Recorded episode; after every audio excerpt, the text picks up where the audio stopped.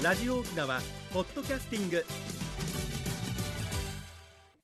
赤瓦長瓶のグブリーサビラ。放送803回目の今日は5月の28日。内縄組旧暦では新月の9日。縁の日やいびんや。さて今日はですね南部に滝がトドルチ川とせせらぎ公園の話をお届けしたいと思います。テーラタカンミのトドロチのウビやウマンチュのくくるチュラクナッサ。テーラタカンミのトドロチのウビやウマンチュのくくるチュラクナッサ。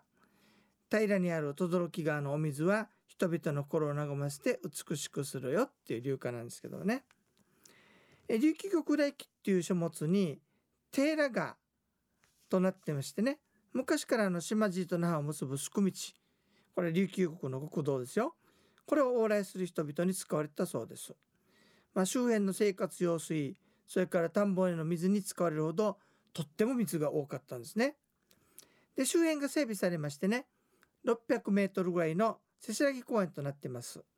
実はそこの入り口と反対側にこの流下の日が立ってましてねこの先にはなんと落差15メートルの民馬見の滝だったかなあるんですね。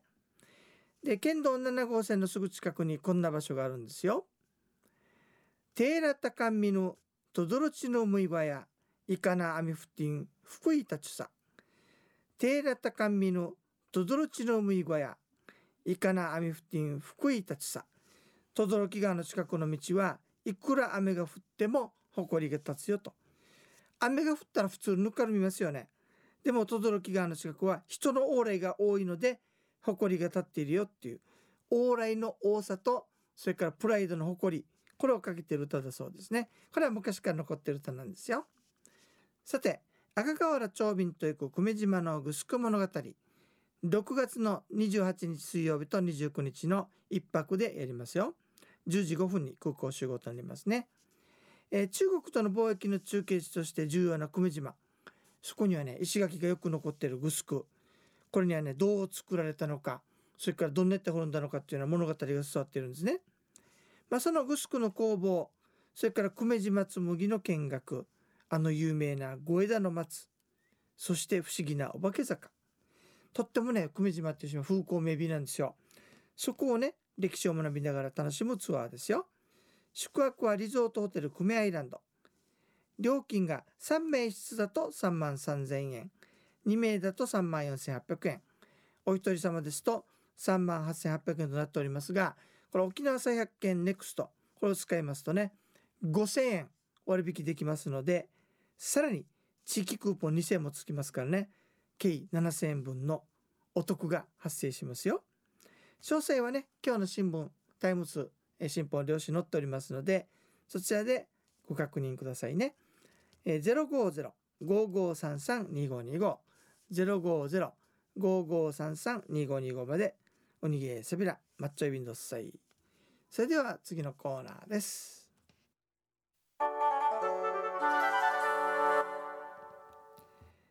沖縄のなんだ。今日は久々に岡宿会の話してみましょうか。海岸の近くのねアダンの茂みなんかでこうガサガサガサっと音がするんですよね。よく見たら貝殻をかぶったヤドカリなんですよ。時々ね内陸の方に行くとアフリカマイマイの殻をかぶった大きなのもいますね。海から離れてこう陸上で生活するヤドカリなんですよね。かわいそうだねっつってね。海に返そうかっつって持ってて海に投げないでくださいよ。溺れ死にますからね。これオカヤドカリ陸上で生活するヤドカリなんですよ。で浜辺に打ち上げられた魚などを食べてきれいにすることから浜の掃除屋さんとも呼ばれているそうです。ちょうどこれからだね。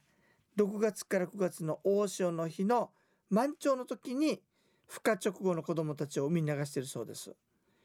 大きくなってまた海岸に戻ってくるんですね。沖縄ではね当たり前にいる。最近少なくなっているけれども岡宿狩りなんですがこれ大和ではね小笠原諸島にしかいないらしくて、えー、国の天然記念物で所を定めずしてと。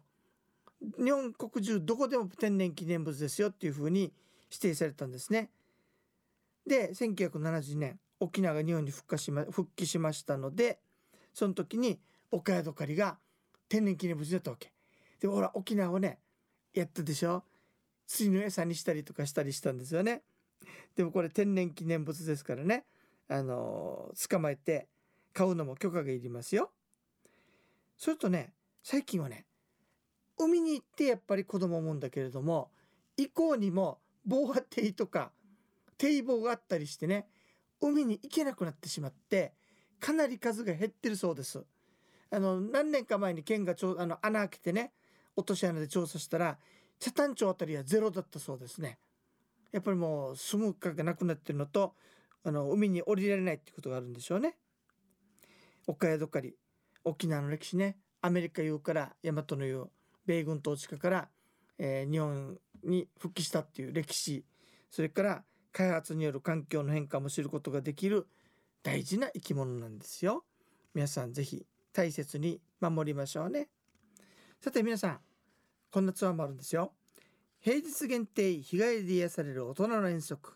サザンデランチブッフェとエンジンの湯。6月の21日火曜日27日の火曜日。それから7月6日の木曜日。3回やりますよ。これまた金曜日の新聞に載ってますんでね。詳細ご確認くださいね。昔懐かしい乾燥梅干しで有名な酸っぱいマン。そこの工場を見学して旬の食材地元の食材を使ったおしゃれで美味しいブッフェ。サザンビーチリゾートのランチブッフェ。それからね幕末に通訳として活躍したジョン万次郎の銅像。それと沖縄有数のそこは砂浜海岸なんですね。で天然温泉エンジンの湯。そこで風景を眺めながらゆったりと休んで最後は道の駅糸満でお刺身などをゲットしましょうというね。味覚も心も体も満載、えー、満足。大人の遠足へどうぞということで企画しました。料金は大人1万円ですがこちらも再発見ネクスト対象ですので大人8000円。プラス地域クーポン2000円がつきますのでお得となりますよ。日頃の生活を離れて癒されてみませんか？こちらも050-5533-2525 050-5533-2525沖縄ツーリストまでウニギエサビラ。こちらもガイドは長便がつきますのでよかったら参加してくださいね。さてそれでは学問ドゥエイビークとグブリーサビラのコーナーです。お滝やおがんじゅ神様のいらっしゃるところに関巡なんかで入る時にはね学問ドゥエイビークとグブリーサビラ。勉強できましたので失礼しますと。挨拶してから入りましょうね。今日はね幽霊とマジムの違いそれからマジムよけの簡単なまじないまでお話してみましょうか。簡単に言いますと人が死んで化けて出たのが幽霊幽霊。人以外の動物とかあるいはタンスとかねあのガンみたいなものが化けて出たのがマジム。ン大和でもののけって言いますよね。そしてねもう一つの違いはね幽霊っていうのは特定の人に恨みを話すために現れますからああの恨み持った人に対しての復讐のために現れるので不特定多数の人に悪さはしません。脅かすだけね。ところがマジムンはいろんな人誰でも彼でも選ばずに悪さしますのでそこが大きな違いになってきますね。ではマジムンにあった時に、えー、災いに合わないようにする方法その1はいなんかこっちなんか変なのがいるななんか変な感じがするなっていう時はね一番簡単な魔除けの方法は指とか手でいそうなところにペケペケバツ印をつける。それでもダメだなという時は気合を感じる方向に向かってペッペッって唾を吐く。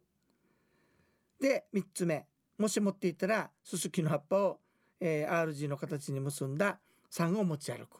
といったのが簡単な魔除けですね。面白いのがねこれみんなされたら嫌でしょ。唾吐かれたり罰されたりしたら。人間が嫌なことをすればまあ自分も嫌がるっていうことが気づきました。は？まあ自分なんかいないよ。大丈夫よ。ですか？はさそんな寂しいこと言わないでください。そしたら竜神マブヤもいなくなるよ。目に見えないものを信じてそれから守る気持ちが大事なんですね。あやな久々にオウムにしてしまいました。さて皆さんね6月の28と29平日にはなりますけれども久米島のツアーを企画いたしました、えー、こちらがね再発見ネクストとかあの全国旅行支援とかあるんですけれどもそういったものを使いますとね、えー、5000円。さらに地域平日なんで地域クーポン、2000円分つきますんで7000円分、えーお安くなりますよ、えー一泊旅行でね久米島のグスク5つぐらいあるんですがそのうちの3つを、まあ、4つを回ってね久米島を楽しむことができます。それから日頃疲れている方々平日限定でね大人の遠足というのを企画してみました、えーサザンビーチリゾートでねランチブッフェこれ食を楽しめますでしょ？それから、えーちょっとお勉強しましょうかということでねあのージョン万次郎っていう人が幕末にいるんですよ。これアメリあのーナンパしてねアメリカまで行って英語を勉強してきて帰ってきた人物なんですけれども彼がねあの沖縄の糸満の大戸海岸に上陸してるんでそこに火が立ってるんですね。だから彼のどんな生涯を送ったのかというお話も入れます。そして懐かしいでしょ？天天尾市場みたいな酸っぱいマンね。それの工場も見学いたしますし、えー温泉ねゆっくりと使って、えー癒すことができますよ。これ南城市にあるねえっ、と遊園地南城ホテルの中のね、えーお風呂は実はあれ温泉なんですよ。掘ったらね温泉の成分が出てきたわけ昔の。だから昔々の成分だからエンジンの湯なんて名付けられてますけどもね。でゆったり癒されてそして最後はせっかくだからおめげ買おうかとかね思う方もいらっしゃるんで糸満の道の駅に行って、えお刺身を買ったりそれからいろんなものを買ったりすることができます。大人の遠足ということでね、え6月2127それから7月の6日に実施いたしますよ。よかったらご参加くださいねマッチョイビンドッサイえー最近ね昔行ったところをねちょくちょく回ってるんですけどもあのーもう何しろね何十年か前に行ったところもあったりしてね久しぶりだなっていうところもあるんですがあといろんな目線がやっぱ変わってきて見る目線が変わってきてるんでねあいこんなのがあったんだなこんなのがあったんだなっていう再発見もしたりするんですよ。ちょっと同行する方がねこれ何ですかって聞いてきたりするんで自分は当たり前に知ってるけれどもあこれって珍しいんだってまたね新たな価値発見があったりしますのであのそういったところもねちょくちょく、えー番組の中でご紹介していきたいなと思います。特に東海岸はねやっぱりねあのいろんな面白いのがありますね。地味ではあるんだけれどもあのなんていうのかな特に中城湾岸はね沖縄県の電力事情を支えてる地域でもありますしそれからいろんな英雄たちが出てきたとこでもあるんでねとっても楽しみですよ、えー番組のご案内や赤瓦長瓶エビタン純土込み装置一平二平デービル。